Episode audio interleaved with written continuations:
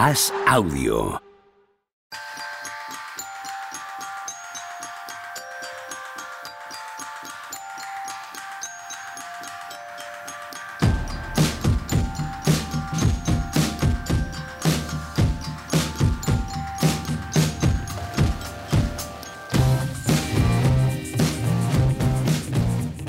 Pero ¿cómo me vas a justificar?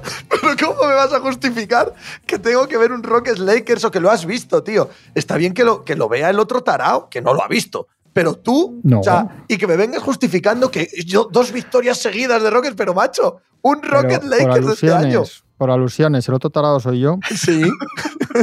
pues, pues ya sabes por qué no lo he visto, además. ¿Por qué no lo he visto? Dilo. Porque sabías que iban a ganar los Rockets. Eso es. Bueno, pues muy bien. Cada cual con sus locuras, tío. Muy bien. Hasta ayer al acabar la pica dije, vamos a pelear con los Rockets y te descojonaste en mi cara. Sí, tío. Sigo Bueno, pues haciéndolo, si como ves. a, a ver si aprendes a escuchar. Pero el que quiere ver a los Rockets es un buen partido para ver, a los- para ver a los Rockets. Nadie quiere ver a los Rockets. Nadie debería querer ver a los Rockets. Mira, Yo, o sea, Charles Barkley lo explicó una vez magníficamente en la TNT, ahora te dejo, no te preocupes. vale, vale. Magníficamente en la TNT, televisión que paga dos mil millones, a, bueno, paga mil, pero vaya, a, a la NBA, ¿vale? Por echar sus partidos. Y dijo Charles Barkley, yo no veo partidos de equipos malos. Punto. Y ya de los muy, muy, muy malos, más. Entonces, está muy bien querer ver jóvenes y demás a principio de año, pero a 16 de marzo, ponerte a ver a los Rockets, vedlos. Si cada cual tiene su pedrada, pero no trates de justificármelo, Tony Vidal. Bueno, yo me lo he puesto porque quería, quería ver qué, está, qué ha pasado en los Rockets para, para que hayan ganado. Hombre, lo de hoy contra los Lakers es más entendible, porque si no está LeBron y no está Anthony Davis, pues joder, si tú a cualquier equipo de la NBA, mira los Mavericks, por ejemplo, sin Luca y sin Kyrie lo que son. Y si te vas a todos los equipos y quitas los dos mejores jugadores, pues lo que queda. Hombre, para ganar a los Rockets, sí. Bueno, para ganar los no, Rockets, coño, que están los dos mejores. Dale, dale, Juanma. Los dos mejores, un entrenador de mierda, eh, que habían metido todos los triples el día antes, con lo cual yo sabía ayer que no van a meter ni un triple al siguiente porque es que es así.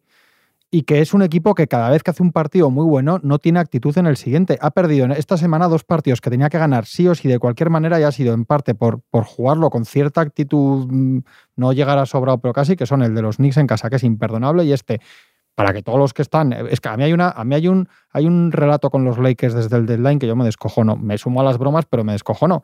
Ese equipo no puede perder el partido en casa del otro día con los Knicks y no, y no tendría que perder el partido esta noche, pero yo sabía que iba a perder, de verdad, por todo eso. Los Celtics es más fácil de entender porque no tenían en Houston a- al gran jugador que les salva ayer la papeleta, que son los árbitros. porque el atraco, el atraco a los Timberwolves es Pero, pero- mediano. pero si no has visto el partido. ¿Eh? ¿No, ¿No has dicho que no has visto el partido? No, el de los Timberwolves a los Celtics, Ah, vale, vale, he visto, he visto el claro. final. He visto el final porque he visto, he visto a toda Minnesota escandalizada y he dicho, qué curiosidad, vamos a ver qué ha hecho que esta buena gente de Minnesota esté en plan negreira. Hoy venís, claro, cuando- venís espectaculares. Uno ha visto el Rocket Lakers y el otro el Timberwolves Celtics. cuando sale, ma- Guau. cuando sale no, he visto el final porque eso, cuando sale ya, ya. Machula a mitad de la pista a dar órdenes y cuando tira, lo, lo del salto entre dos es bueno, ¿eh? que se lo da ahí el árbitro a Grant Williams en la mano. Yo sé el, el que me queda por ver. Creo que he visto casi todo lo demás. Pues dale, coño. No, el Memphis. No te ¿Has visto, has, visto, ¿Has visto seis partidos? Bueno, a ver, el de los Lakers lo he, vi- lo he empezado a ver. Y al acabar el primer cuarto, principios del segundo, he dicho. Y lo he No, quitado. no he visto Y he nada. dicho, este, este Me hacéis, sentir, me, hacéis sentir, me hacéis sentir una persona normal y os lo agradezco No, y- enormemente a ambos, ¿eh? O sea, Y más de eso, vas de camisa además, ¿no? sí, Se me hace raro verte así de camisa, tío. ¿verdad? ya. No quieras saber por qué. Sí, te Bueno. pido el favor de que. Que, Porque igual no, te lo tengo no, que no. contar luego, ¿sabes? Que- Entonces, no, pero vas a venir aquí con la camisa luego. sí, sí, sí. Ah, vale, vale. Que para estar preparado.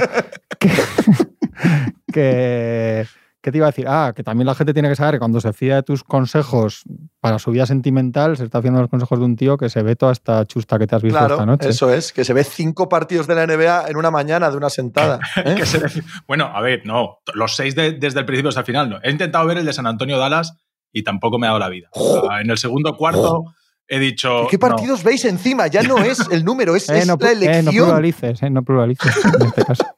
He visto el, el final del, del Sacramento Kings Chicago Bulls y he visto completos el de Sixers y el de Warriors. Bueno, vamos acercándonos a algo de, de- de- Bueno, yo, a no ver, sé, tío, el tiempo de es el que hay. sensatez. Sí, Sí, muy bien. o sea, eso, eso es lo que he visto. A ver, eh, resulta que hoy es jueves 16 de marzo del año 2023, que esto es mínimo veterano y que aquí enfrente de mí, yo con camisa, como ha quedado claro, tengo a Tony Vidal y a Juan Rubio. Por si alguien tiene la más mínima, el más mínimo interés, yo he visto el Clippers Warriors. Es el único partido que he visto. He visto uno y bastante detenido con él. Yo es que solo he visto un, un par de cachos de cosas esta mañana, porque no he podido ver más todavía hoy. Más que esos cachos ahí cuando me he levantado de cosas. ¿Vale la pena ver el Boston-Minnesota, Juanma? Yo he visto el final, Ah, vale. porque me, he empezado a ver cosas de, escandalosas de, de tal y me ha hecho gracia y me he visto el final. Y ahí, ahí- Yo recomiendo el Warriors de- Clippers. de trinque. ¿Tú también, Pepe? Sí, sin duda, me ha gustado mucho. ¿eh? Además, hay, hay un punto ahí que quería hablar con vosotros. Eh, hay una cosa que dice siempre Juanma, con gran razón. Creo que tú también estás en la misma, Tony. Te lo he escuchado menos, ¿eh? pero sé que más o menos estás en la misma. Que es que Tyron Lue es un gran entrenador. Y, y los Clippers, los Clippers se modifican ante tus ojos lo poquito que puedes modificar. Algo tan inflexible como algo que depende de Kawhi Leonard, de Paul George, etcétera, y de unas personalidades casi inamovibles. ¿Cómo se van modificando ante tus ojos los Clippers durante la temporada? Partidos buenos, partidos malos, la racha buena, la racha mala. ¿Y cómo notas la huella de, de que el hombre se desespera? se desespera intentando que aquello funcione. Bueno, a veces le sale y a veces no, pero, pero es un equipo que, que ya no es el mismo de hace 15 días cuando reintegró a Russell Westbrook o cuando integró a Russell Westbrook. Juegan diferente y, y los minutos de Russell Westbrook son diferentes y la dinámica que tenían antes del traspaso a- aflora por debajo de esa superficie, ¿no? Es, es un equipo, no sé, es un, es un equipo que me, me fascina y me horroriza casi a partes iguales. Eh, yo, soy Team, team Lu, ¿eh? Team Lu, total, total, total. Me parece que es detrás de Tier 2 y rozando Tier 1. Y respecto a lo que dices, es normal. Si cuando llega Westbrook y tú haces un acuerdo con él a nivel contractual de que tiene que ser titular, etcétera, etcétera, pues primero pruebas a que sea un titular normal y cuando ves que no puede ser un titular normal, pues ya empiezas a... Y estos, estos Clippers que dices tú que afloran los Clippers de antes de la llegada de Westbrook, precisamente afloran cuando Westbrook está en el banquillo principalmente, que es con Terrence Mann jugando de escolta finalizador y generando Sí. siempre Kawhi y Paul George. Y... Pero sí que es cierto que estos Clippers eh, se ha pasado. To- o sea, toda esta tempestad de los primeros cinco o seis partidos de Westbrook y que esto es una, un caos y nadie se aclara y nadie sabe lo que tiene que hacer, esto se ha pasado. Y ayer, a mí lo que más me llamó la atención ayer de los Clippers fue el nivel defensivo. Eso me pareció un disparate. Sí, estoy de acuerdo. Y que, y que ha reducido eh, la rotación ya a, mm, no sé, parece, ¿no? La quinta esencia de lo que va a ser la rotación importante de este grupo. Le da sus minutos a, a Terrence Mann, a Eric Gordon con, con muchísima presencia, Plumlee, presencia interior en esa defensa que dices antes. O sea, es como que ha encontrado la rotación que va a exprimir hasta el final. Sí, y Westbrook, eh, a mí me parece en la línea general de Westbrook desde que ha llegado. Es decir, im- dando igual, apartando el resultado del equipo, él en general, con algunos partidos mejor y algunos partidos peor, me parece que en general está siendo positivo para el equipo. Es decir, está jugando bien, correcto. O sea, quitando de momentos puntuales que mal y momentos puntuales también que muy bien. Ha habido algún partido que yo he visto de Westbrook que he dicho, ole, Jolín, a Westbrook no se le puede pedir más que esto. A estas alturas, que no olvidemos que sí, que es quien es, que es un MVP y tal, pero ha venido aquí eh, como cortado y cobrando un mínimo. Que evidentemente llega teniendo 30 y pico minutos y ahora está jugando 25, más o menos. 23, 25, 27, por ahí. Entonces, si estos Clippers vuelven a retomar la sintonía y el hilo que dejaron justo antes del cierre de mercado, hay que volver a tenerles como serios candidatos en este oeste tan desperdigado. Yo al- a, ganarlo me parece mucho, a que sean un equipo serio. ¿eh? Yo tampoco les estoy pidiendo eh, el cielo. Ahora bien, ayer sobrevivir a un partido de 50 puntos de carry, quizás hay que poner más énfasis en los defectos de los Warriors que en las virtudes de los Clippers, ¿vale? Eso también. Pero en general, en esta liga, en esta, en, en- en esta NBA de esta década, sobrevivir a un partido de 50 puntos de carry no lo hace tampoco cualquier equipo. ¿eh? Pero yo, yo que están ahí ya, ya lo dije. Es que también además no hay que sorprenderse con que los Clippers estén ahí. No puede ser que a principio de temporada digamos que deberían estar ahí, que llegue febrero, hagan movimientos que a todos nos parecen bien, hasta que hicieron el de Westbrook, digo antes, en el cierre de mercado, y luego te sorprenda que están ahí. Si es que es un equipo que va con una acumulación de. Mi sorpresa no es tanto esa. Mi sorpresa no es tanto esa como que yo les vi bastante, Sí, bastante sí, sí. perdidos con Westbrook. ¿eh? O sea, es, es una cosa No, claro. claro. mini, ¿eh? de No, estos 15 días, un y, no- mes. y no- nosotros no vimos allí genérica. en, en directo en el pabellón el partido con los Grizzlies que estaban muertos, muertos y en el último cuarto lo sacan adelante. Eso dice algo de los equipos, ¿no? Que están ahí a punto que parece que van a perder de 35 y que eso se acaba esa noche y, y se acaba el partido. O sea que, que sí. eh, y yo, los tengo, yo creo que eh, quitando la mejor versión de Phoenix Suns y con un asterisco los Warriors, no, tienen por qué ser peores que nadie en playoffs del oeste. No deberían. Y el asterisco de los Warriors digo porque la versión que te imaginas de los Warriors depende de lo que Dios quiera saber qué pasa con Andrew Wiggins y si se quiere de Gary Payton, sobre todo. Un asterisco grande que es Wiggins y uno pequeño que es Payton. Yo creo que con Wiggins y Payton para mí van a ser favoritos vez los Warriors en el oeste. Sin Wiggins y sin Payton es muy difícil. Sí, yo, yo los descarto, ¿eh? O sea, yo sin Wiggins y sin Payton no los pongo en ese. sí, sí. Con ese bueno, yo en el oeste no. Yo, yo en el anillo sí. En el oeste no, porque el oeste no sé qué va a pasar en playoffs. Pero yo no creo que no ganan a los Bucks o a los Celtics a siete partidos sin, sin esos tíos. Es que a mí el partido del otro día, lo comentamos ya, el partido con- que ganan al final a los Bucks, pero los Bucks sin Anteto, y el partido de anoche, o sea, que tú con 50 puntos de carry no ganes a los Clippers, buf, buf. Sí. Es, Sí, sí, es- es- hay una síntoma, sensación de- síntoma. O sea, Hay una además- sensación en el partido, bueno, no, no, no saco de contexto, claro que es solo un partido, evidentemente, pero hay una sensa- sensación de cierta impotencia ¿eh? Eh, alrededor de todo lo que están intentando y todo lo que están haciendo. ellos no pueden jugar casi sin Looney, porque ayer, por ejemplo, los machacan a rebotes ofensivos en ciertos tramos del partido y dices, ¿dónde está Looney? ¿Dónde está Looney? Pero después los ves jugar con Looney y te das cuenta que siempre hay un tío abierto en la línea de tres. Y cuando. Y, y en cuanto sientan a Zuba, que tú tienes a Looney en pista, te hacen mucho daño, porque hay un tío desde fuera que, aunque sea Westbrook, llega en carrera cuando recibe, entonces es mucho más difícil de parar. O sea, todo está muy, muy desajustado. Ellos intentan que Kuminga sea ese jugador que les vale para poder cerrar el rebote y poder defender en la línea de tres, pero Kuminga de momento no está para, para ser importante en un equipo que aspire al anillo. Y los veo, lo veo complicado, lo veo muy complicado. Jordan Poole, a pesar de los números, tal, no sé qué, le ves hacer cosas tal. A mí no me dan nada de buenas Jordan. Pulescas. No, no, no me dan nada de buenas. Jordan Si es, que, Pulescas. si es que es- si es que es sencillo, si es que el segundo, el segundo jugador más importante con diferencia en, en su último anillo es Andrew Wiggins. Sí, sí, sí. Así, las- así es, totalmente. En todos los playoffs y las finales, claramente. Entonces, es que, es, es que te falta eso ahora mismo. Es que fue mucho más importante y más regular y más consistente y más trascendente en todos los partidos que, que Green y que Clay y, y- y hasta que Looney, que casi es el tercero, Looney, ¿eh? en la serie con los Celtics. Sí, sí, no, no, no. Sí, sí, sí, no, Looney es, para mí es importantísimo. que o es que es el, Es, crucial, pero es tan, tan particular. Mm, ¿Habéis tan visto particular la necesidad de Looney. el, el artículo de The Ringer? A mí me, lo, me ha citado un, un oyente, Chi- Chitadele, y, Sí. y es súper interesante porque, claro, el récord de los Warriors es, es en casa y fuera es pues desde los 60 el más exagerado, excepto uno de Denver Nuggets, que juega en altura y tal, del año 89, creo. Desde entonces es, es lo más bestia que hay de diferencia entre dentro de casa y fuera.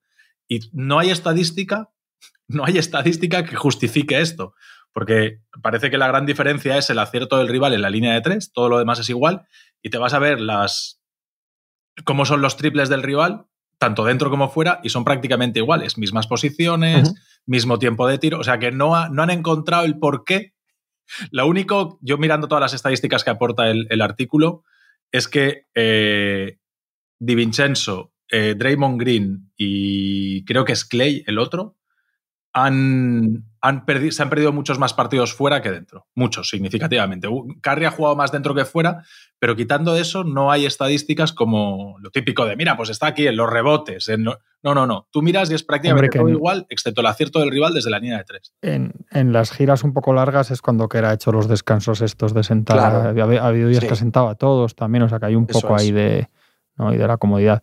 A ver, que hay si que sumar si es- muchos si es- factores, aparte de aparte de que haya una- tanto random también, ¿no? ¿sabes? No es, no es un corpus Sí. estadístico tan profundo como para no sumar ahí la posibilidad de que haya, bueno, ciertos, cierto, cierto azar en, en estos resultados.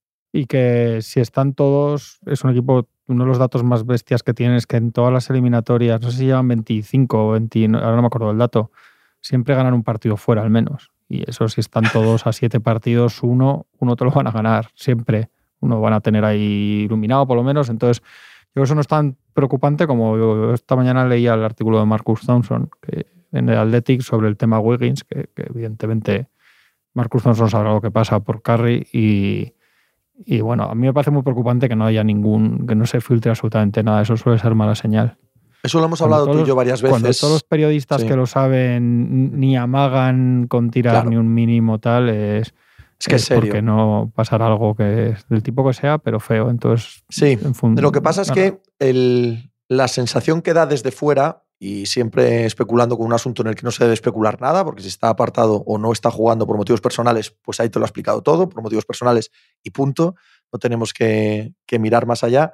Pero la sensación que da desde fuera es que no es algo parecido a lo de Yamorán o no es algo parecido a demonios personales eh, No, que él tenga que, que tratar con ellos, sino pues alguna circunstancia vital, probablemente traumática, pero no estrictamente relacionada con que él no se esté comportando como un profesional o que él vaya a estar no, fuera porque necesita una rehabilitación o algo por el estilo. Esto no es ni bueno ni malo, ¿vale? E insisto en no especular. Lo No, dejo ahí porque, bueno, Sí, es lo y que hay. Thompson dice que los jugadores están con él, todos los compañeros, Claro. que el vestuario está con él, Y la que franquicia, y está con mundo, él sí. y además que la franquicia siente un poco que le debe una por todo el trago de la vacuna, que el tío se vacunó en vez de liarla como Kairi, etcétera.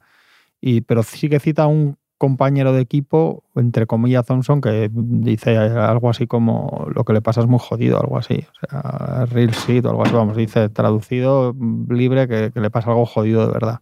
Bueno, pues eso, depende algo ahora, obvio que todo el mundo estaría, que estuviese en la misma situación, seguramente estaría actuando igual. Sí, y que es tan serio que ni siquiera hay una filtración. O sea, nadie, nadie Sí, va a romper ese es- muro de silencio que obviamente todos conocen. Porque cualquiera Sí. que haya sido el periodista. entorno, además es que sí. Los periodistas cercanos lo saben porque además Claro, normalmente en estas cosas la forma que tienen los que quieren que no se sepa de que un periodista no lo cuente es decírselo. Esto paradójicamente suele funcionar totalmente. así. De que se entre por otro lado se lo cuentas tú y que se entiende que no se puede contar. O sea que seguro que estos tíos como Marcus Thompson, que sabéis que es cercanísimo a Stephen Curry, los- todos estos Kawakamis, todos los que conocemos de la bahía que, que están cerca del equipo, lo saben todos seguro. Y no hay ni un rumor, no hay nada, no hay, no sé, lleva un mes fuera, ¿eh? Sí. Wiggins, o sea, que decir, sea lo que sea, es un mes, es mucho. Es lo que he visto serio, es que no, no se le espera, ¿eh? que, que parece que no... No, no, no parece que se le espere, ¿no?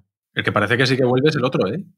Ya Morán. No, claro, sí. como no va a volver, ya está. Ah, ya la- se yo creo que en, ha- en- en el caso de Yamorán, Ya se ha rehabilitado todo. no, bueno, pero creo que lo han hecho bien todas las partes, ¿eh? Ya veremos, ¿eh? De aquí en adelante, por supuesto. Estamos hablando solo desde fuera y desde muy lejos, además.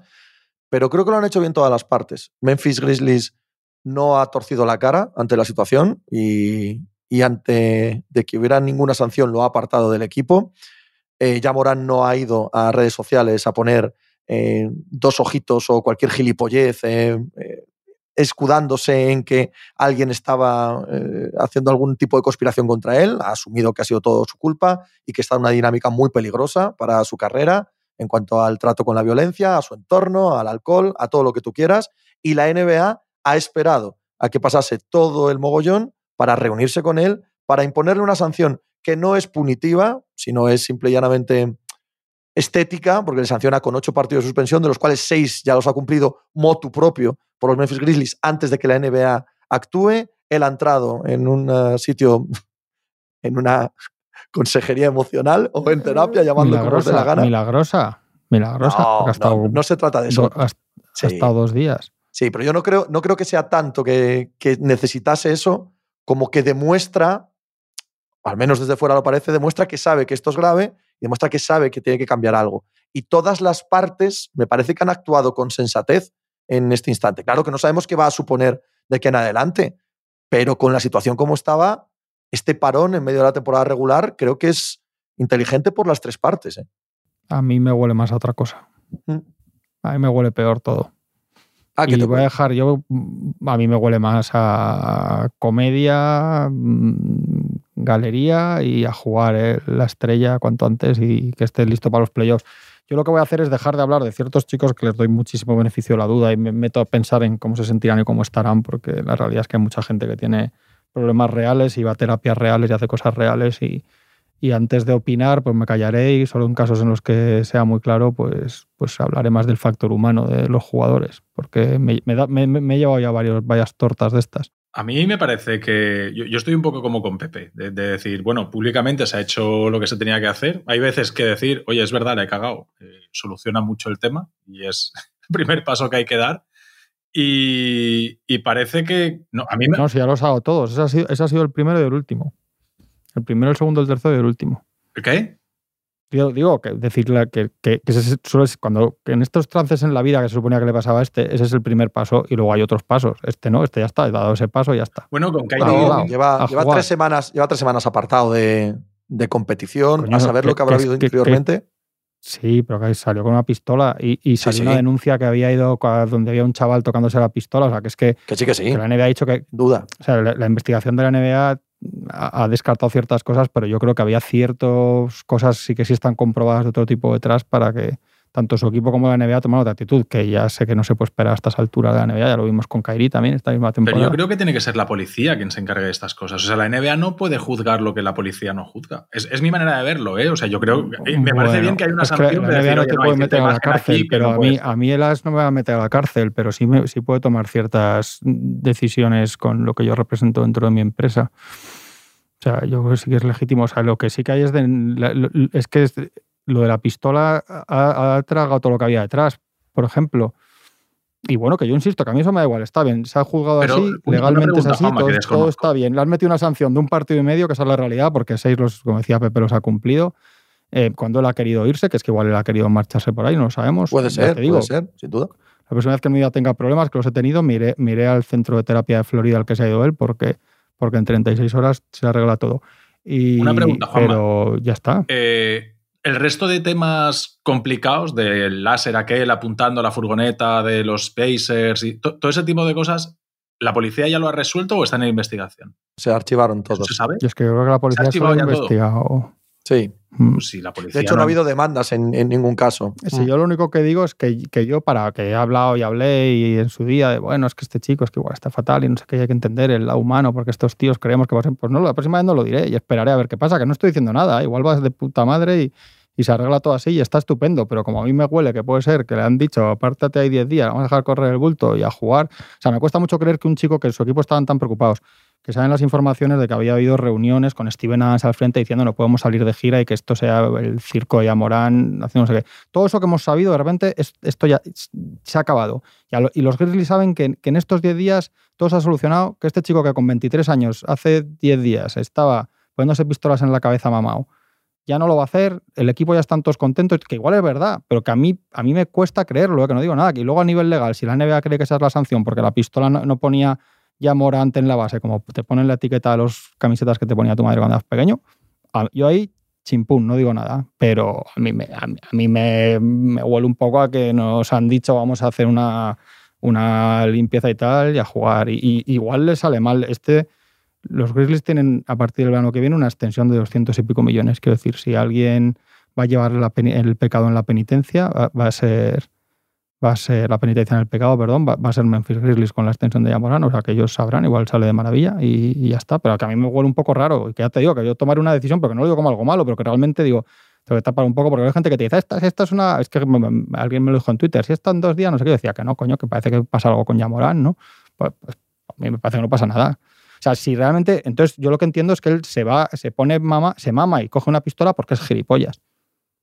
Porque es tonto. Este chaval es tonto. Porque encima este no es ni mucho gueto ni nada. Este no es tampoco de una familia. Cuidado, que este no viene No, tampoco no, de. de colegio privado. Entonces, que yo interpreto que si yo tengo muchísima empatía si entiendo que este chico tiene un problema, ¿no? que se ha ido la mano ciertas cosas y necesita un tal. Pero como, como sé que eso no se soluciona como se ha solucionado si tuviera esos problemas, lo que entiendo es que se considera desde la NBA, desde Memphis Grizzlies y desde él mismo que no tiene ciertos problemas personales. Con lo cual lo que interpreto es que, que se mame y coge pistolas pues, porque tiene 23 años y está tontito. Y ya está. Pues entonces yo lo juzgaré como tal sin decir nada, pero simplemente me ahorraré ciertas, ciertos pensamientos y se los dedicaré a otra gente. A mí me ha decepcionado. Yo, lo que escuché ayer. Yo la verdad es que lo veo, como te he dicho antes, lo veo un poco diferente. Yo, yo tengo la sensación de que no piensan ellos, y insisto, ¿eh? desde la lejanía, que vaya usted a saber lo que está pasando de verdad, y, por supuesto que lo que dice Juanma puede ser verdad eh, al 100%.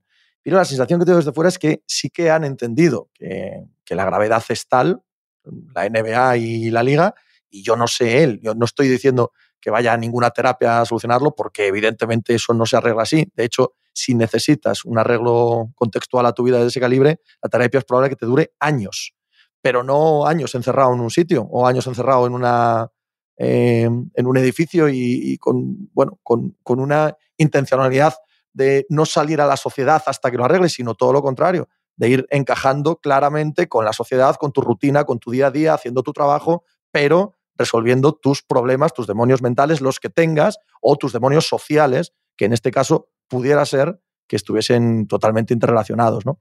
A mí sí me parece que lo han tratado con cierta seriedad y que ahora a ver cómo lo reintegran en el día a día. Si evidentemente dentro de 15 días, de tres semanas y tal, vemos el mismo comportamiento, pues estaré en el lado de Juanma. Estaré en el lado de Juanma de que puede que la hipótesis más normal sea la del paripé. Pero sí que me da la sensación de cierta mm. contrición y de, que, y de que todo el mundo está entendiendo que esto es grave. Que conste que yo no digo, yo esto es una cosa personal, ¿eh? tiene más que ver con cómo reacciono yo a estas cosas que me da que pensar. Y que conste que yo no necesitaba que salga la NBA y meta 45 partidos de sanción como una cosa sádica de... Que no, tampoco, tampoco, de verdad. No, estoy diciendo eso, pero lo que pasa que, bueno... Yo he visto, yo no recuerdo sanciones oficiales de la NBA más graves que de ocho partidos. Ahora mismo ven en la, la de Aiton, por ejemplo, hace unas temporadas cuando le pillaron con el. Malik Beasley tuvo una hace un par de años, ¿no? ¿De más de ocho partidos? Voy a, mirar. No me acuerdo. Recuerdo la de Aiton una también por, positivo en doping, que le cayeron 25. Y. O sea, quiero decir. De, de, Malisat de Palas, digo, sí, no, de, alguna otra, de, alguna que otra más. No, pero, pero en, en, los últimos 10 años, vamos a poner 10 años, ¿vale?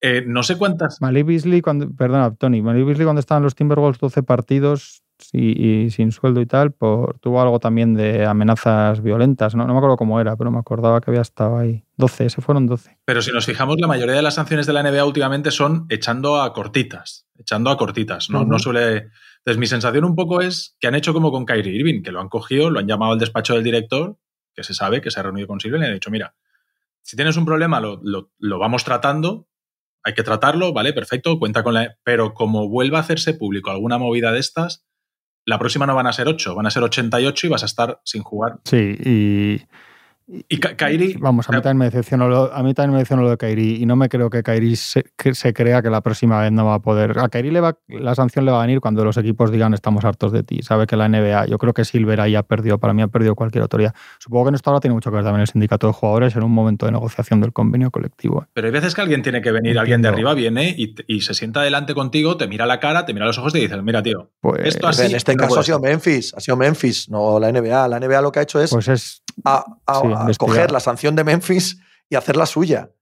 Pero no ha sido la NBA. bueno, yo sé que he tenido reunión con Silver y entiendo que Silver también le habrá dicho. Claro, pero, pero, cuando le pone una sanción retroactiva, el mensaje que te da es que lo que ha hecho el equipo ya está bien, ¿no? Lo que mm. te ha hecho el equipo de apartarte estos seis partidos ya está bien.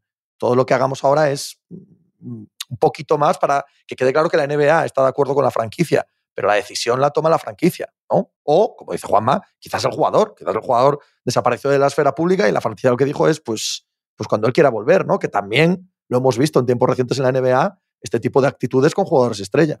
Kairi también se reunió con Silver. Sí, por eso que, bueno, sea quien sea, da igual que sea la NBA que que sea el equipo, la cuestión es que alguien le ha dicho a Jamorán, mira, tú necesitas ayuda, ok, vamos a gestionarlo, vamos a hacerlo como sea, pero esto no, o sea, tú a nivel público tienes que cortar por lo sano y empezar a recolocar tu vida. Te dejamos que juegues a baloncesto mientras recolocas tu vida, pero, pero como se escape media, la próxima no van a ser ocho. Y hay veces que de repente le ves las orejas al lobo y esperemos que este sea el caso y que el chico vaya al sitio. Pero si es que si él tiene problemas, si, el problema era ese, no, se soluciona diciéndole la próxima vez en vez de 880, si es que las cabezas no funcionan así. Pero se puede ir tratando a la vez, Hay, mil cosas más que tienen que ayudarse. Lo que pasa es que estar apartado de su si tiene problemas le, pasarán otra vez, no va a decir, le va a dar igual y encima, además si el mensaje que le mandan, o sea, yo no, no creo, yo creo que, que, no, que, no le pasa nada más allá de, no creo, vamos, me cuesta creer. Y si, y si le pasa algo de verdad, es lo que dijo cuando él dijo lo de gestionar mi estrés y no sé, no sé cuánto dejó de caer ciertas cosas, yo creo que se equivoca volviendo ya. Creo, ¿eh? pero que no lo sé. Y creo que la imagen ha sido calamitosa para la NBA, para, Memphis Grizzlies, para las nuevas estrellas de Miami, que no sé, que se hagan los tíos haciendo gilipollas con pistolas.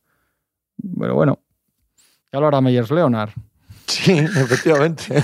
Porque cuando lo hacen los, los tal, pues nada. Pero bueno, o sea, a mí me decepcionó más lo de Kairi que esto, ¿eh? me parecía bastante más grave, quiero decir. Yo quiero verlo. Yo, quiero ver cómo vuelve, quiero ver en, con qué actitud, quiero ver. ojalá, ojalá esté todo estupendo, ¿eh? Hombre, eso va a ser difícil. Eh, tendrá que ir poco a poco, porque además da la sensación de que hay un problema aquí también social, ¿eh? de entorno, de con quién se junta, con quién no. es que, y eso no lo cambias de un día para otro. Pero si empiezas, si, si, pones la primera piedra, esto es como ir al gimnasio para adelgazar. Tienes que empezar, ¿sabes? Eh, no vas a adelgazar el primer día, pero tienes que empezar. Tienes que empezar. Y eso, que conste que, Perdona, Pepe, ¿no? Que digo que como no sabemos nada, tampoco quiero ir de listo, ni. Esto no es ni sentenciar, ni decir nada, ni ni sentar cátedra. Lo único que digo es que de verdad que yo tomaré, cuando salgan estas cosas en la NBA actual, tomaré de entrada una actitud más de silencio y de observación para decidir personalmente lo que, que compro de lo que se dice de primeras. Porque los primeros mensajes fueron todos en una dirección de que te producía mucha empatía y, mucha cercanía a lo que podía estar siendo un drama humano para el chico. Eso es lo que tendré un poco más de cuidado. Tampoco diré, esta, esta otra vez, ¿no? Diré, me va a callar y vamos a esperar a ver qué pasa. Que yo creo que todo eso no ha cambiado, ¿eh? Es decir, que haya más o menos sanción no significa que él realmente tenga problemas o no los tenga. Bueno, eso sí que es verdad que vamos a empezar a verlo eh, en el futuro inmediato, porque ahora se va a reintegrar, suponemos que a mitad de la semana que viene, en la disciplina de los Grizzlies, en su día a día, en su rutina, y venga aviones y venga hoteles y venga a jugar fuera y jugar en casa y venga el estrés de la competición, eh, si le afecta el estrés, pues ahora viene la época más estresante del año, con un equipo que encima está en caída libre, esta madrugada pierde, están desquiciados, ahora Desmond Bain también eh, lo expulsan esta noche, en fin, la sensación de, equipo que está sufriendo un, periodo muy, muy duro eh, en lo emocional y un periodo duro de crecimiento. Claro, ahí es al contexto al que debe venir Jamoran. Además, en cuanto empieza a jugar de nuevo, con la presión extra de a ver a dónde llegáis, porque aquí ahora empezamos a hablar de deporte de nuevo, empezamos a hablar de competencia de nuevo, y empezamos a hablar de pasar de primera ronda de playoff de nuevo, y empezamos a ver si quedas o no delante de Sacramento de nuevo, en fin, empiezas a ver los, los problemas mundanos de tu profesión, ¿no? Que se ha salvado un poco a nivel numérico el doblete este con los Mavericks sin Kairin y Doncic para sacar un poco de algún partido, por lo menos. Si no, la racha podía ser ahora mismo catastrófica del todo. Los playoffs del oeste ahora mismo es eh, yo qué sé, eh, no, no, encuentro la analogía correcta, pero es eh, la, Royal Rumble del, wrestling. O sea, todos ahí al mogollón, claro, y que no sabes de... No encontrabas la analogía correcta, pero, pero ha salido una bastante buena. todos metidos ahí en medio y depende en este momento, cuando te gires, no sabes quién te vas a encontrar de cara y a lo mejor viene reventado de no sé quién, como acaba de subirse al ring y te pega dos hostias y te manda para tu casa. O sea, no, y, te pones a mirar y dices, Denver Nuggets... No te ha salido, no te ha salido crimen o castigo o Ana Karenina, no, no, te ha salido. Milwaukee fue conferencia oeste en su día, ¿no? Milwaukee fue, era conferencia oeste en algún manejo, en alguna época, ¿no? Sí. Que se podía hacer el apaño, pasar a los al oeste, ya que la final, que la final sea la que sabemos que va a ser en realidad. Que, sea oficial, la final oficiosa sea la final. No, el oeste está para que alguien le cuadre de repente y le, y le, y, le salga. Sacramento, año histórico. ¿eh? Sacramento Kings, por Esto lo digo mucho no, no. pero esto lo, digo, esto lo, digo, mucho en la Euroliga todos los años. Por el formato de la Euroliga siempre hay un equipo y que no es el que está todo el año tal y, que llega, como esto se decide luego en abril en cuartos, la Final Four está muy concentrado en pocos partidos. Hay, algún equipo que llega en el punto perfecto a eso, pum, y Y yo este año hablaba ayer con Ricardo que podía ser el Fenerbahce, ¿no? que tiene un equipazo y, le, y le ha ido mal, pero ahora le están volviendo. Bueno, eso.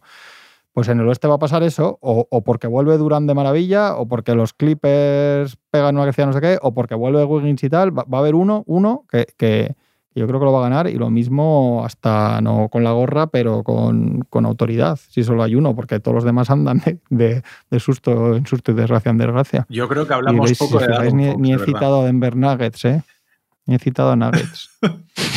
Ahí ya, ya- ya ni les he a citado a los Nuggets, ni a pobres. Nuggets ni a Kings, uno y dos de la conferencia. Es que yo creo, lo dije el otro día, no sé si en la pica o dónde, o tomándome un café contigo en mi casa durmiendo, no sé ya cuándo lo digo, pero Pero contigo Pero no duermo, ¿eh? mí- si me lo dijiste que a mí, que quede mí- claro que contigo todavía no duermo. con su- pero igual te hablo mientras duermo a ti.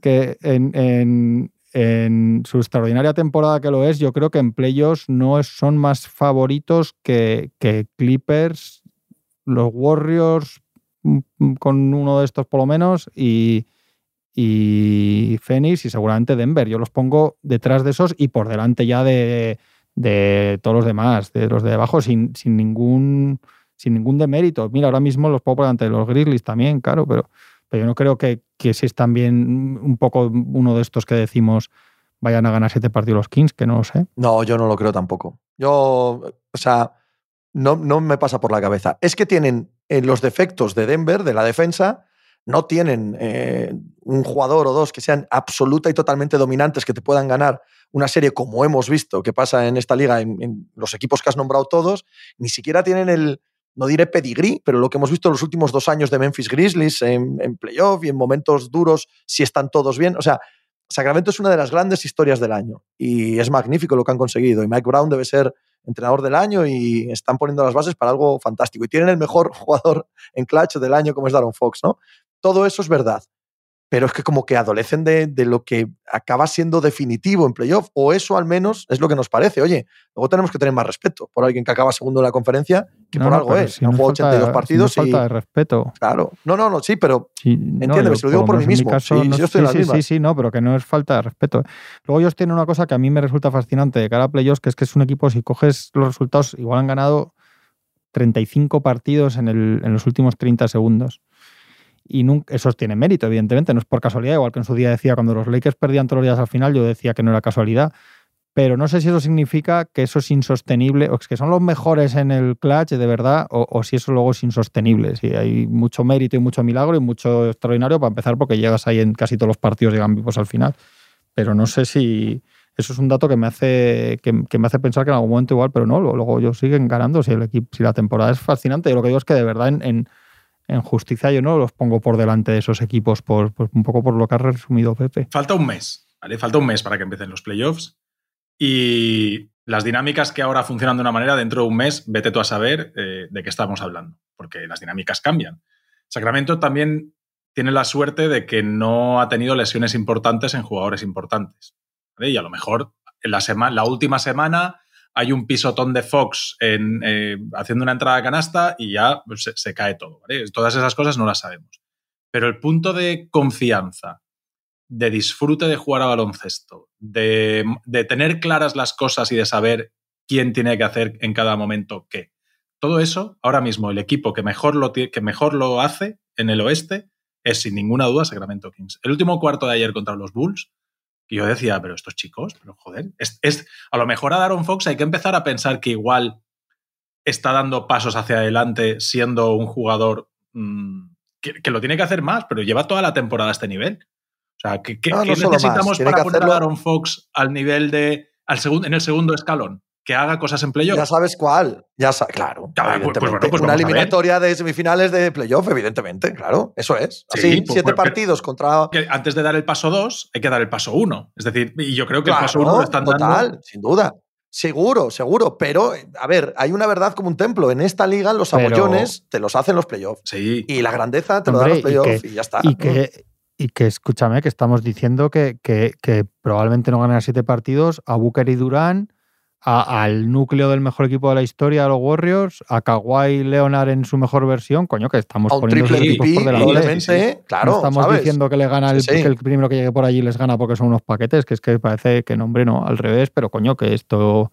Yo, claro, ¿qué equipos hemos dicho? Y que, que puede yo, pasar. decía que no había metido ni a los Nuggets. Que puede eso. pasar, que no hemos visto, o sea, que no pensábamos de Devin Booker, de Donovan Mitchell, de, no sé, sí, sí. De, de, todos estos, no pensábamos lo mismo que pensamos después claro. de algún sí. momento en playoff que de repente dices, wow, ¿vale? Eh, este es el equipo, este, este es el jugador. Bueno, pues puede ser este año el de los Kings, como no, por supuesto que sí, pero tiene que hacerlo, tiene que hacerlo, Ten, tenemos que verlo. Entonces, hasta que eso ocurra, es más complicado tenerles esa fe, ¿no? Sí, y que al final el anillo lo gana uno. Es decir, lo que no podemos es evaluar. Vamos, voy a coger las palabras de Damian Lillard del de, otro día con Reddick. Lo, que no podemos es evaluar la, la, gente si gana el anillo o no. Lo importante es el camino. Pero, una cosa es. Nada, bien, pero se han hecho muy, muy virales esos, comentarios de Damon Lillard y me parece bien, porque en general tiene razón, claro, pero, pero no podemos caer en el otro lado tampoco. Por supuesto que el camino, por supuesto que el anillo no lo es todo y tal, pero una cosa no es que todo sea el anillo y otra, Damian Lillard, que a ti se te tiene en la estima que se te tiene, el cariño que se te tiene, porque jugaste unas finales de conferencia, porque en playoff metías 50 puntos, porque, porque todo eso ocurrió. Todo eso ocurrió competitivamente y eso es lo que se le queda a la gente, no el camino que haces en la temporada regular para hacer decimosegundo en la conferencia oeste, ¿vale? Porque esto va de competición, va de competitividad. Entonces, el camino de los Sacramento Kings es magnífico y si caen en primera ronda contra cualquiera 4-1, seguirá siendo un año magnífico y seguirán, ¿vale? Siendo espectacularmente recordados y tendrán un verano para crecer. Pero para que el equipo de verdad eh, tenga cuajo y les miremos con otros ojos y a Darren Fox lo metamos en el tier este que quieres meterle, dos, tres o el que sea, tienen que meter 33 puntos de media en siete partidos contra los Phoenix Suns y, y ya está. Y es, es la lógica aplastante de esto, ¿no? Sí, sí, sí y eso no significa juzgarle solo por ganar el anillo, pero sí juzgarle por, por las grandes noches. La temporada es extraordinaria de ellos. Yo, de hecho, es que yo no los descarto de posibles finalistas de la NBA. ¿eh? Y, o sea, que ahí lo, lo, digo tal cual. O sea, no me, creería que todos estos que hablamos no, hay ninguno que le salga y, en, en, esa eliminación. O sea, que no, los dejo fuera al 100%. No me jugaría a mí me cuesta mucho, pero, ¿eh? me cuesta mucho. Sí, sí, a mí también, pero que no digo no, no, no y no y no. Sí, a ver, eh, con esto no quiero decir o sea, yo, estoy como Pepe y, digo, a poco que los tiburones eh, estén allí todavía que les queda algún coletazo, probablemente se los lleven por delante, ¿vale? Pero les tiene que quedar algún coletazo porque a estos no o sea, a estos como están ahora, como están ahora, sí que es cierto que a mí las sensaciones de los Clippers ayer me, me dan muy buenas sensaciones. Si esto lo vemos tres, cuatro partidos más y vemos que han vuelto a coger ese, ese, ese rodillo y esta manera de jugar Creo que está en otra cosa. Los Suns hay que ver cómo vuelve Kevin Durant. Creo que vuelve el domingo, puede ser. Yo creo que he leído que el domingo Kevin Durant ya vuelve. Que al final el esguince uh, es menos de lo pronto, ¿eh? Creo que al final lo que he leído es que esguince es menos de lo que se pensaba y que los últimos 8 o 10 partidos... Es relevante esto, ¿eh? Es relevante esto, ¿eh? Que pueda jugar unos partidos de temporada regular eh, es muy relevante. Sí, porque hay muchas situaciones a las que se tienen que enfrentar y si no está Kevin Durant, esas situaciones nuevas las van a ver en playoffs y ahí no puedes perdonar. Sí, sí, sí. eso es. Cuando te hagan este tipo de defensa, cuando fulanito tenga problemas de faltas, cuando no sé qué, eso lo tienes que, tienes que aprovechar 8 o 10 partidos de temporada regular para prepararlo. Y, si no lo hacen, en playoffs se van a llevar algún susto. Habla. Es que esas. No, que, que, luego al final, si te digo los equipos que he dicho, os dicen que os apostéis algo de dinero, ninguno yo creo que casi nadie diría que, los Kings pueden eliminan a, seguro a alguno de estos, aunque poder pueden. Pero es que hay narrativas que es que la gente reduce mucho a, lo ridículo, ¿no? No sé, esto tiene que ver con las redes sociales mucho. Por ejemplo, con los Kings va a pasar una cosa que es que, se va a decir que todo el que llegue por detrás va a querer jugar contra los Kings. Y eso yo entiendo que para los aficionados de los Kings va a ser la típica de nos falta el respeto. Y nadie falta el respeto. Pero yo también entiendo, y me parece normal, que si imagínate que llegan los Lakers o los Pelicans porque vuelve Sion y hay un milagro en Nueva Orleans y vuelven no sé qué, o el que sea, o los Warriors que vienen por detrás, prefieres que un segundo de conferencia, que normalmente es un equipo de un nivel extraordinario, que te toque sea Sacramento Kings, a jugar contra Durán y contra el otro y contra no sé qué. Claro. Y eso no significa faltar al respeto, ni significa que si a mí llegan los Lakers, acaban séptimos, los 15 segundos y les toca, yo creo que se dirá. Los Lakers prefieren, LeBron y Davis prefieren jugar contra Fox y Sabonis que contra Durán y Booker, que contra Curry y Draymond Green y se dirá, y será verdad, y, no es una falta de respeto, es que yo esas, narrativas me parecen ridículas. Yo no diría en ese caso que son favoritos los Lakers, pero sí que diría, joder, veo que tienen una posibilidad más y les da bien y están bien contra, contra Sacramento, por todo lo que hablamos, que contra que yo me quitaría delante a Phoenix, me quitaría delante a los Warriors y vuelve Higgins. y, sé que se va a decir, no, es que tal, y si luego ganan los, los Kings 4-1 a los Lakers, que es muy probable porque su temporada es muchísimo mejor que a los Lakers, la gente va a decir, ah, toma, para que vuelvan a decir. Pues, pues llega el año siguiente y, yo lo volvería a decir. Sí, hombre, es lógica pura. claro, lógica pura. Es que es, mucho más sencillo y más natural. Es, no quiero jugar contra, mm. contra Curry, no quiero jugar contra Kevin Durant. Y si, puedo y si los Clippers van así y, Kawhi está como en 2019, si puedo no jugar contra él, mejor, muchas gracias. Prefiero jugar contra Denver Nuggets o contra Sacramento Kings. Y me ganan, hago la maleta, enhorabuena por su temporada. Son buenísimos, mucha suerte con lo que toca. Si les toca a Boston Celtics, voy a ir con ustedes hasta, hasta donde me pidan y, y- y hasta, y hasta septiembre. Sí, yo, además lo que, lo que hemos dicho, que son menos, los tres equipos hacer de que- menos. son los tres equipos ahora mismo que pones por delante por el pico de cada uno de ellos. Es decir, Phoenix, Clippers y Warriors. Y hemos dicho que ya probablemente Claro. a Denver, Pico a no visto Memphis- este año, ¿eh? ¿Eh? Pico no visto este año, salvo en Phoenix. Pico no visto. No, no hemos visto Ah, a los bueno, Warriors, ya, a los Clippers vale. este año mejor Claro, que Denver, claro. por ejemplo. En ningún momento de pico, Claro, digo. claro, claro. Es un pico ideal. Es un pico utópico. Pero yo creo que había que decir lo de, lo de que, jolín, que Mike Brown tiene que ser el entrenador del año sí o sí, que Fox está Hombre, a, hacer unos buenos Sí. playoffs, unos buenos Claro. playoffs. No vamos a decir superestelares, vamos a decir unos buenos playoffs. Que siga jugando como está jugando y que, y que depende con quién te cruces, te vas a 5, 6, 7 partidos, ganes o pierdas, Sí. depende con quién te cruces, pero que Fox está... Y ganas un partido con un tiro final tú y, y promedias 32 puntos y tal. El año que viene Daron Fox, efectivamente, empieza la temporada estando en esta misma lista de las que estamos hablando antes. Pues claro que sí. Porque llevan Se toda la temporada y creo que se les ha hecho poco caso. Siempre se les ha, bueno, ya veremos, tal. Porque además los últimos dos, tres años de los Kings eh, han hecho grandes primeros, vamos a poner 50, 40, 50 partidos Sí. y de repente los últimos 20 han sido catastróficos. Los, creo que los dos últimas temporadas.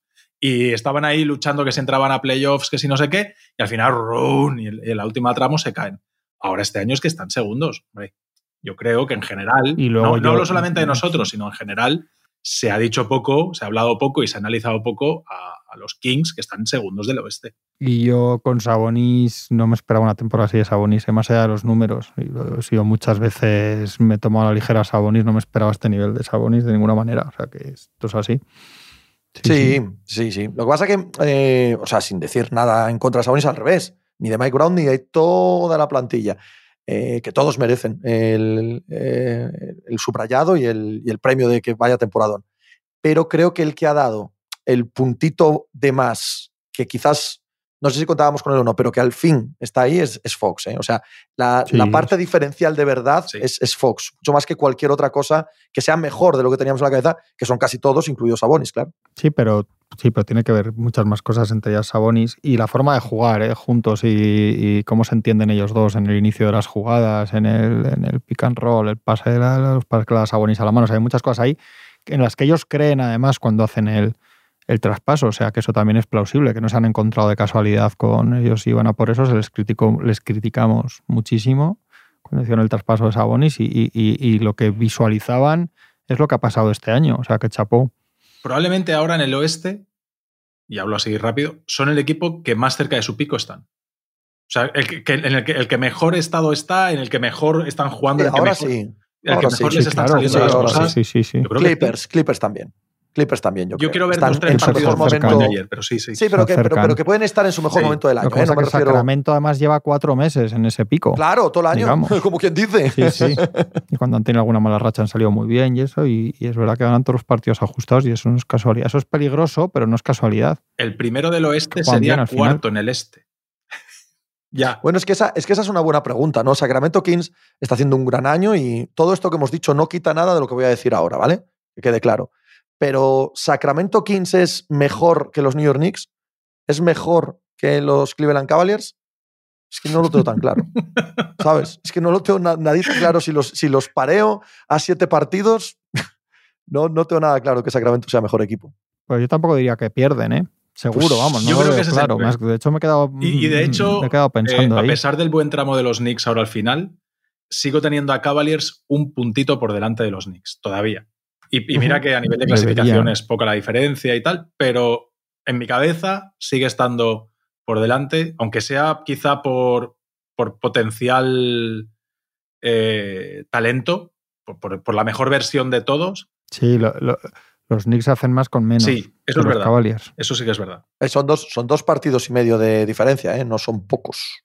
Sí, bueno, sí. Pero O sea, están igualados, están cuarto Sí, y es, quinto, es- pero es muy, muy, es muy importante para Boston Celtics intentar acabar segundo. ¿eh? hombre, evidentemente, Es que claro. Es que un camino, un camino a las finales con, con sin ventaja de campo contra Filadelfia y Milwaukee seguido eh, es una pesadilla ahora sí, mismo. y ¿eh? si llegas a la Que sí, final, sí, llegas reventado. 100%. Sí. Sí. O sea, que, que es otra, que es otra historia para estas semanas, que no es broma. Sí, sí, por eso, por eso, Tony, que aunque llegues, aunque llegues, bueno, les pasó el año, quiero decir, les pasó el año pasado, ya ellos, ellos saben mejor que nadie lo que son dos series de siete partidos mortales. que a mitad de las finales dicen las piernas hasta luego y se acabó. Eso es. Eso lo te que el año quedas, pasado y les te- pasó. Y te quedas, te quedas a medio partido de ponerte 3-1 y ahí te quedas, ¿eh? Y se Es aleja, así. se aleja, se aleja. Es que es así. En las finales es así lo que pasa. Se acaba un equipo y se acaba y dices, ¿dónde está? Se acabó. Filadelfia, Y Tatum no podía ni al seguidas.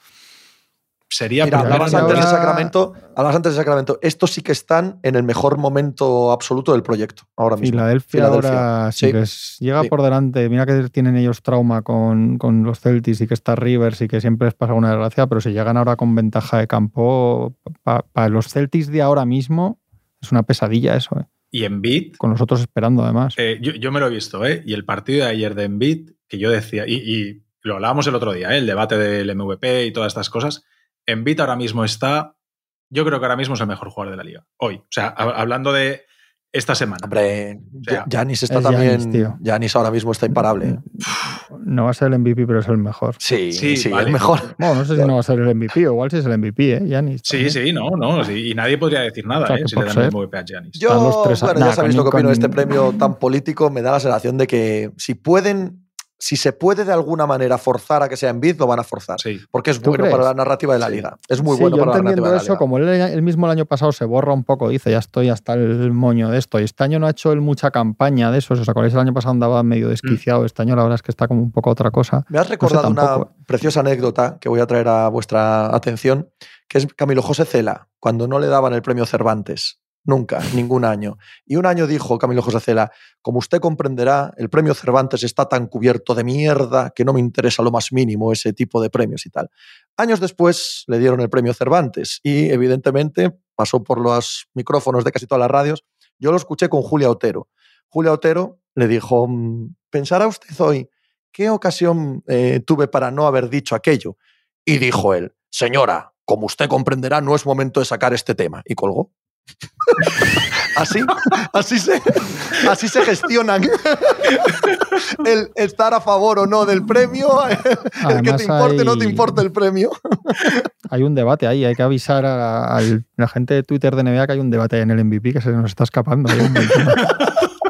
Se habla, se habla poco de eso, ahí. Juanma. ¿Tú crees que se habla poco de hay, un de melon- UFC? hay- hay un meloncete para abrir, hay que ir para Filadelfia en a decir, oye, igual hay un pivo por ahí que os- mira, a ver, eh, Yo no sé a quién se lo van a dar no ni sé. me importa. Solo sé que si la NBA puede forzar de alguna manera eh, sutil, claro, que lo gane en Biz, eh, lo ganará en Biz, porque es bueno para toda la liga. Y esto no deja de ser un premio político, como todos, en los que lo que se premia de verdad es la liga. En lo que se premia de verdad es vender el producto. Y para el producto es buenísimo que en Biz sea MVP. Buenísimo. Que no la gane otra vez Jokic. que- Yo hace un mes pensaba que era Jokic seguro, el tercero, y ahora creo que los otros dos, Giannis y Embiid, pueden ganar los dos perfectamente. Es que, cuatro, es que Denver Es que cuatro se, acaban, seguidas, se acaban así los, se acaban así los es que además se acaban así los Bucks. Y este es tan claramente, en realidad, te da la sensación. Porque yo creo que al final, quitando Durán y estas cosas, de estos tres al final, al que coges tú para playoffs, para eliminatorias a Yanis. Pero, Yo hombre, creo, ¿no? pero no hay Sin ni más quitar mínima duda. Y al final Como esas- si no hubiera jugado esa es todo la el prueba del año. algodón. Para una eliminatoria, algodón. Si-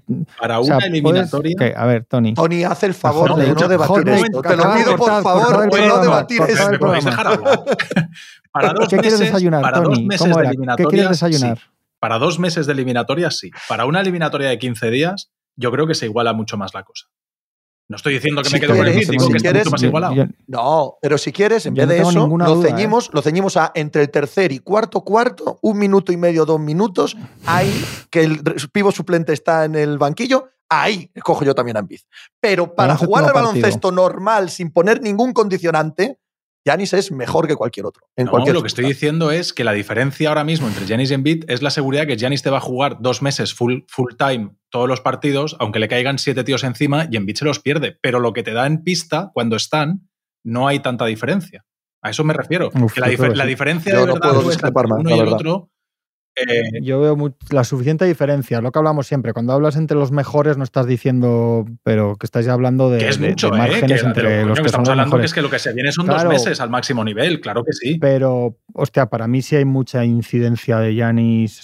Yo es que le veo una cosa a Yanis de verdad de, Sí, de yo también, yo suprema Sí, por sí, sí. encima sin quitarle nada a Envid y a, la, y a la segunda mitad de temporada de Envid que es monstruosa. Pero si no es quitar nada a nadie, ni, ni a No, claro, ni a Jokic, ni igual, a pero- Curry, ni a LeBron, ni a nadie de nadie de nadie. Yo ahora mismo ver jugar a Yanis es ver jugar otra cosa, ¿eh? Bueno, yo, Jugar yo- ¿Cómo era, Tony, que has desayunado? ¿Cómo, era la frase, Tony? ¿Que has desayunado? ¿Qué quieres desayunar? ¿Qué prefieres para desayunar? ¿Qué prefieres mañana para desayunar? Jokic, ¿qué prefieres mañana para desayunar? ¿Jokic, Embiid o Giannis? Me escribió a, se- a- a raíz de estas, eh, bueno, de estos consejos eh, amatorios que damos aquí en Mínimo de Veterano. Han funcionado, Me ¿eh? La gente le ha una- funcionado. Un Oye, amigo la gente mío, se está hartando a, a congeniar, digamos, con, con otros humanos gracias a Tony Vidal. ¿eh? Esto un, es- un- un lo amigo mío venir. dice que, que su truco era poner siempre como frase, cada vez que había el más mínimo contacto, eh, es una lástima, es una lástima que no quieras porque te ibas a divertir mucho. Todo el rato, a todo el mundo. Todo- en cualquier circunstancia, ya sea de pareja, de amistad, de tal, no importa por dónde vaya la conversación, él es una lástima que no quieras porque te ibas a divertir mucho. Y ya está. Yo creo que esto te a ver queda más sale de para contarlo. Yo creo que eso te queda mejor para contarlo, pero que debe funcionar mejor en el día a día lo de Tony. Al amigo mío le funcionó, ¿eh? Le funcionó con su actual pareja. Funcionó. De mí- hecho, ella lo ha cuenta, A mí me, me ha que se quedó con- flipada, se, se quedó flipada y dice, joder, eh, ¿y por qué dice esto este chaval? Y, y- y ahí fue el tema. A mí con mi actual pareja me funcionó. El que A mí te desayunar. funcionó, ¿no? ¿Se, se lo sigues diciendo cada día? Sí, Joder, es la manera bonito, para que macho, se perpetúe eso. Qué bonito. Hemos hablado hasta machicado, que tenía mal día y está ahí encogidillo. Chicos, un placer como siempre. Hablamos el lunes. Chao. Hasta luego.